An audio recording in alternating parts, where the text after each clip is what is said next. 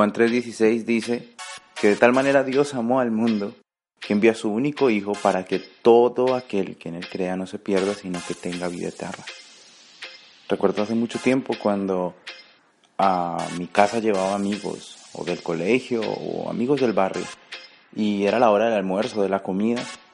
Yo entraba y le decía a mi mamá que si podía invitarlos a comer y ella me decía, claro que sí, porque donde comen dos, comen tres. Y esa frase quedó muy marcada y muchas personas la han escuchado y significa que siempre hay espacio para uno más. Siempre, de alguna manera, Dios multiplicaba el alimento y había comida para alguien más. El secreto está en la disposición, en que siempre que queramos compartir o dar, siempre habrá alguien.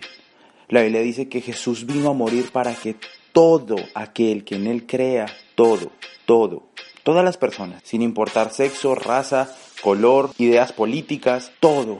Nadie por común y mundo que parezca no merece la salvación. Donde fueron salvados dos, pueden ser salvados tres. Todo el mundo debe escuchar el mensaje de Jesús porque es para todos. Jesús murió por todos, no murió por los que lo aceptaron, murió aún por los que aún no lo han aceptado. Jesucristo vino a morir en la cruz por todos. Dios envía su Hijo por todos. Estoy seguro que tú conoces a alguien que hace parte de esos todos. Y donde comen dos, comen tres. Donde un día hubo espacio para ti y para mí, donde nos escucharon con nuestros problemas, nuestra soledad, nuestra tristeza, nuestra depresión, nuestra angustia, nuestro pecado, nuestro vicio, nuestra droga, nuestro alcoholismo, nuestra pornografía, robo, mentira, engaño. ¿Y cuántas cosas más traíamos? Un día alguien hizo un espacio para ti y para mí. Hoy es tiempo de que tú hagas espacio para alguien más, porque donde comen dos, comen tres.